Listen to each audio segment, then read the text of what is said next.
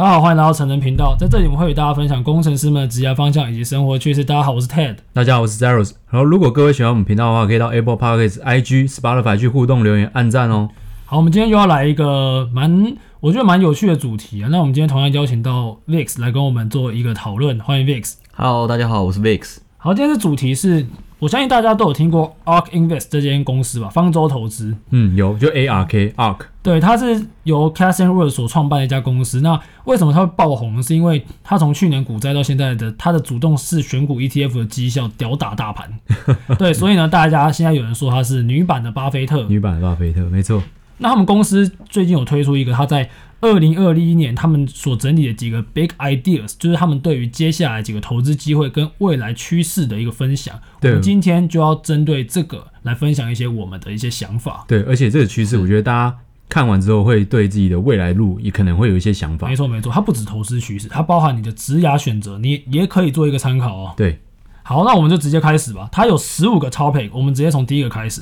第一个就是 deep learning 哦，这个我想没什么好多说嘛，深度学习。AI 什么东西都要 AI 的时候，那深度学习的技术势必会更加更加的重要。对，那就像是 deep learning 这个东西，我们需要石油，它的需要就是很多 data，data 就像是你有，就像石油一样。那当一些公司它掌握了更多的 data，它掌握了更多的预算能力，然后呢，它就可以更更能掌握这个市场的趋势，这些各种人的行为。它里面对啊，没错，就是资料重要。你想说对是。那你知道它里面有提到说，我们以前就是觉得说，哦，我们拿这些资料，我们人去写 code，对不对？嗯。它里面有提到一个 software 二点零，就是说未来的 code 可能是用 deep learning 写的，这是有可能的，就是他自己去写，不需要人再去写。对，这个其实未来都是有可能的。我我们真的很难以想象未来是怎么样。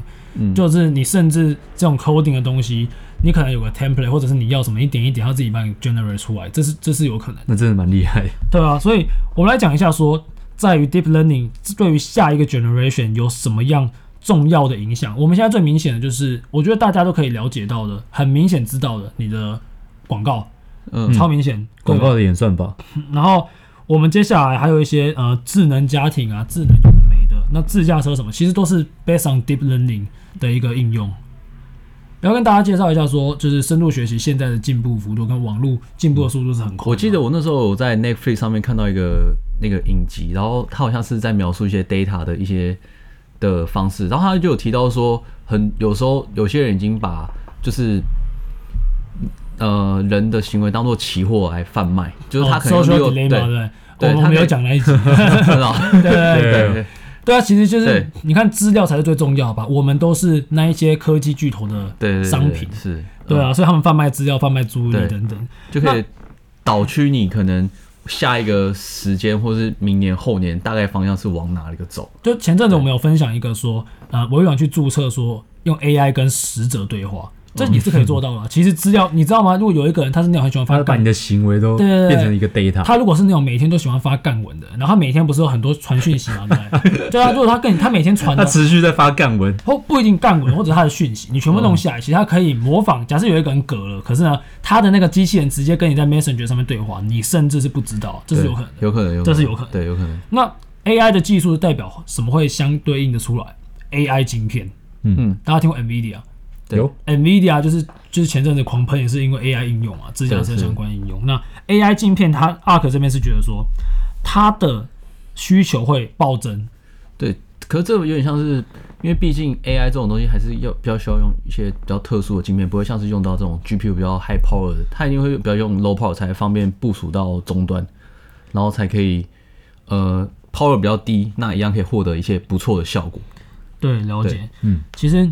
就是现在的晶片，刚刚有提到嘛？你你比如说像电脑要处理 AI，你一定要有 GPU。对对。那晶片同样也是需要有专门去做这种平行运算的 block，才能让它更好的发挥。那它是预测说 AI 的发展会带动 AI 晶片的爆量，我相信这是绝对有的。而且我们在几个前几大 IC 厂都是有看到这个趋势，慢慢往这个方向去走，都是有看到。所以我们之前讲嘛，AI 机牌很快就会看到了。那第二个来讲，就是它的标题是 The Reinvention of the Data Center。OK，Data Center 这个东西已经不是不是一个新东西了，不是一个新东西了。嗯、那但是为什么他会这样讲呢，因为现在的 data center 从呃以二零二零年的这个当下，Intel 还是霸占的叉八六的架构在 data center，但是在未来，他们觉得说 Arc 的架构可能会，呃不说错 ARM 的架构可能会占了很大一个比例，那慢慢取代叉八六的部分。其实最有名的 ARM 架构。手机基本上就是 ARM 架构，嗯，比较省电。还有最新的那个 Mac，对，没错，Mac 就是一个最好的例子。Mac 已经舍弃了叉八六架构，它已经慢慢的不理那个 Intel。对对对，所以 Intel 的霸主地位已经受到各种挑战。它的它在制程上面被干，它在架构上面又被干。对，整个都被被它的制程被 TSMC 夹杀，然后呢，在 CPU 架构又准备被 ARM 或是 RISC-V 这种 AMD 那些其他都一直一直起来，它是非常危险啊。那这个想要讲说，因为 Data Center 在资料时代是。非常重要，你是一定要很多资料中心去处理这些数据。嗯、那如果说你可以降低它的成本，你可以增加它的效能。那对于这种，你看嘛，现在云端时代去捞资料、算资料、写资料，这些是非常非常的多了，对，数据非常庞大。所以他他看好的 data center 的一些成长，嗯、我觉得这是很合理的啊。主要是 ARM 的成长，我觉得是很合理的。对，所以你们你们觉得说，在就是 ARM 的东西，它我想是电脑等等的，甚至。更频繁，因为现在大家还是习惯是用叉八六。可是从苹果开第一枪之后，你觉你怎么看这个部分？我其实我觉得其实蛮有可能就是主流之后，未来电脑都是使用 ARM 架构。因为当你使用 ARM 架构的时候，其实你的手机还有你的电脑，其实只是同样的相容性会提供非常高。有可能你的未来就只是不是再带那么笔电那种大的那种 laptop，你可能带一台手机，就是好像带了一个很 powerful 的。呃，处理器你可以随时到哪，你插上 Type C 的线，你就可以使用你的荧幕、键盘，所有你就可以开始工作。对你觉得相容性呢也会比较好？对对对，对，笔电跟手机的间隔会越来越小。对对对，还有平板什么，就是你的这界限会越来越低。对对对对，其实这个就可以带到我们的下一个主题，它的第三个点是嗯，Virtual Worlds，就是虚拟世界。我不知道大家有没有，我们这两天也有聊过嘛，就大家大家现在在虚拟世界活的时间太久了。只是你现在虚拟世界是手机，但未来虚拟世界可能是 XR，就是呃。包含 AR、VR，嗯，它这些东西就是说，有没有看过一级玩家？有啊，有，就那种感觉。对，一级玩家是不是就进到一个虚拟世界？对。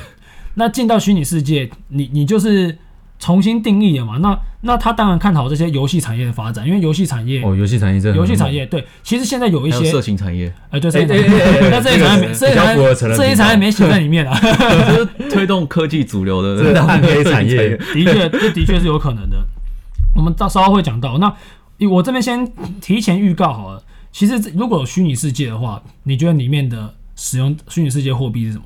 那就是那不是法币，那就是加密货币。对，蛮有可能的。那就是加密货币。所以一级玩家有没有可能实现？我认为是有。那现在因为特别是疫情让。虚拟化加速了，嗯嗯，没错。你去，你如果大家喜欢看 NBA 的话，你知道去年的，呃，对，去年的总冠军是他们的那个观众是 是那个人墙人墙啊，然后就看到那个什么奥巴马，然后老王健自己在那个看自己打比赛，他们在后面很多人头在那边看。那未来说不定那些东西都是会发生，然后有可能 VR 会议，可能以后大家在家，现在现在视讯会议是不是很正常？对对。可是现在是进去，然后呢，就是一个。屏幕，屏幕看。一个脸，但未来可能是带 VR 进去，你们就一起坐在一个办公室。对，你有可能就带一个炫炮这样。对啊，所以我我有一个想法，我们以前小时候会跟爸爸妈妈说，哎、欸，小学生或者说妈妈，我要跟同学去公园打球，嗯，对吗？你要戴上眼镜，以后可能是戴上眼镜，你们在在家打球，你们在里面那个打飞机，我说我说我说开飞机之类的，就你们玩一个游戏，嗯、你可能是在希望是一级玩家那个绿洲，你们在那个地方。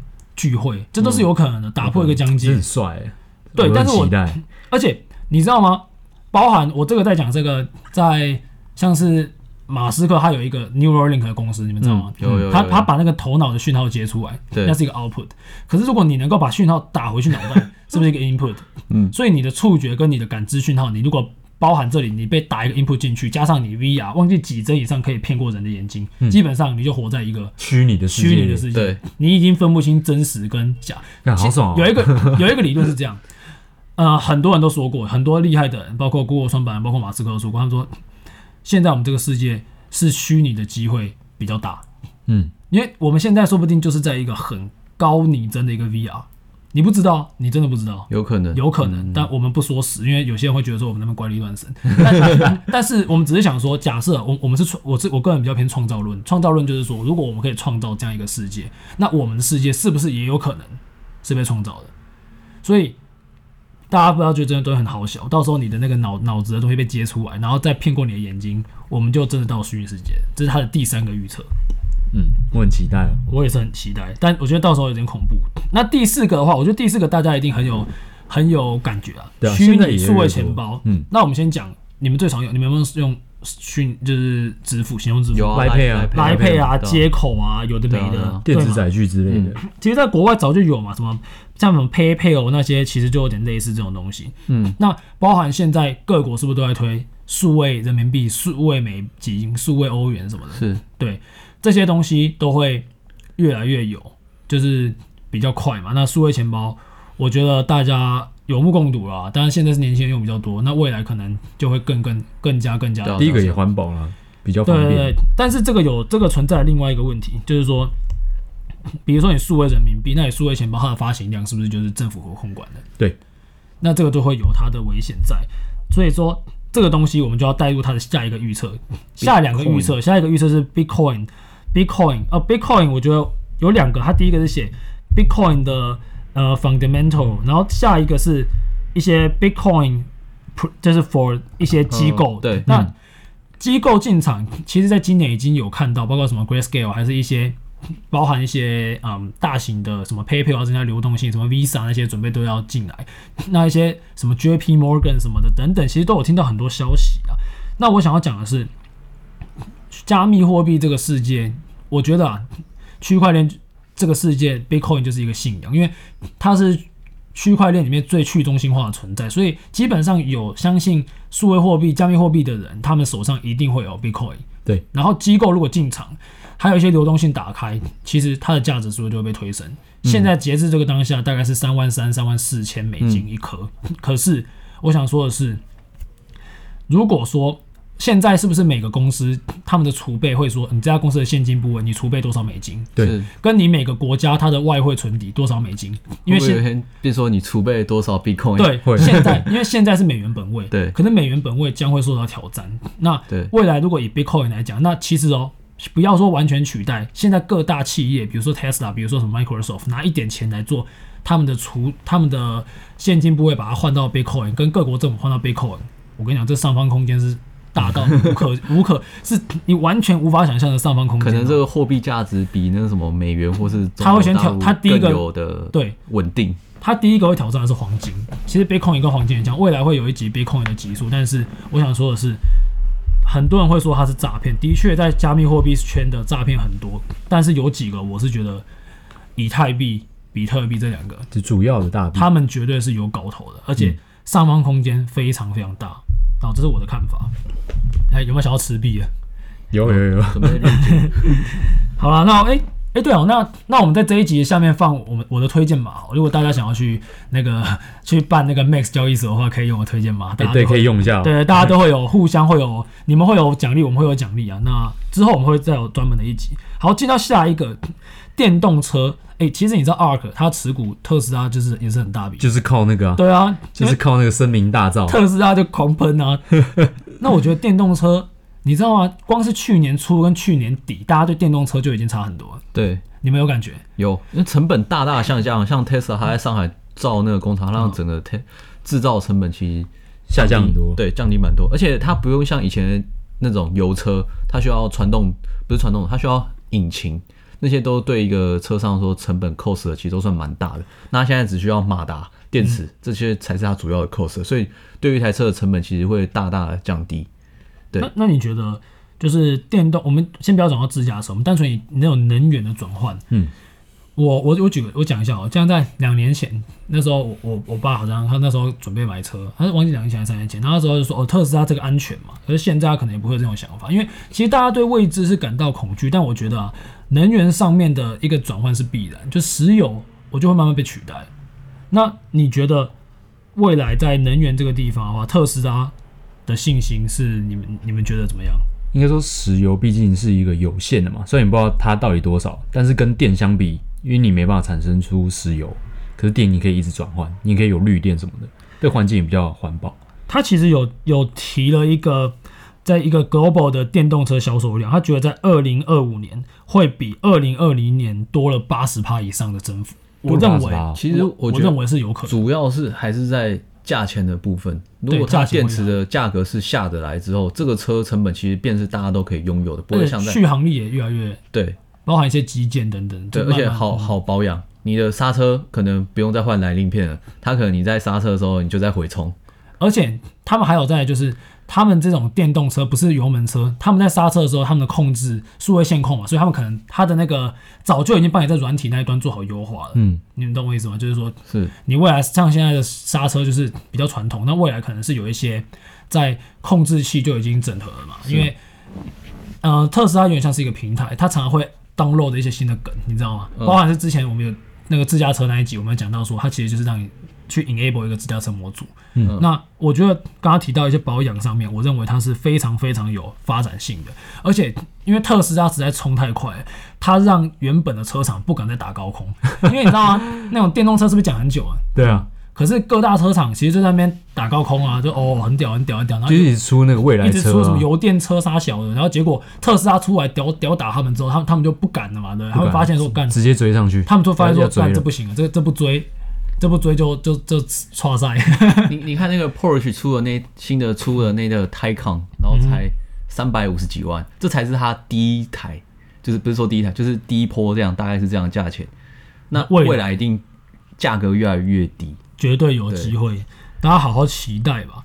然后再来，我们进到下一个 automation 的部分。automation 就是指很多自动化。我想，我干这个根本就是，我讲这个就没什么好讲了吧？工厂啊，工厂已经太多自动化，工工业四点零，那就是我我们自己开几个脑补好了。就之前讲了嘛，可能之后鸡排就一个那个任何生产线的自动化，机械手臂去这样炸鸡排，绕一绕绕，不用用夹子，手直接下面把鸡排拿起来。对啊，对啊，对啊，就以后对这都有可能啊。机械手臂是有可能改变你的太多，我觉得太多吧。工厂是第一个，工业四点零是第一个嘛，对不对？是。那未来生活上面很多有的没的都都有可能。那我觉得简单来讲啊，机就是机器人。那如果大家有兴趣，可以去查一个叫波士顿动力的一家公司，嗯、他们机器人就可以后空翻了。嗯、对啊，真的，他们机器人超狂，很像机器战警。那可以跳舞，也可以跳舞，也可以跳舞，这真的。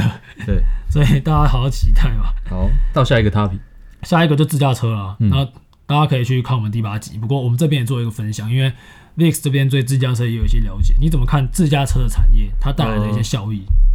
我觉得这个算是呃，对人类其实影响蛮大的。那其实我觉得光达跟或是 Tesla 那种相机 base 的话，其实。也没有说谁好或谁不好。就我们我们先打岔一下，主要两个嘛，就 Tesla 就是 camera base，对。然后像 Waymo 那种是 lidar 跟高清地图这一派。那我们以前是做后者这一派的。对对，因为，因为其实你要往 Level 三到 Level 五这种推进的话，然后尤其是你在市区行驶的时候，你一定会需要那种比较高精准精准度的 sensor 或是地图，所以有可能是。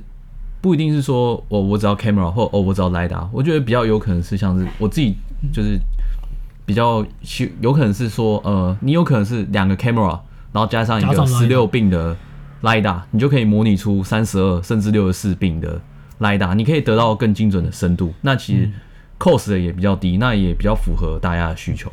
对，我的我的看法也差不多，我觉得这是整合，但像我觉得啊。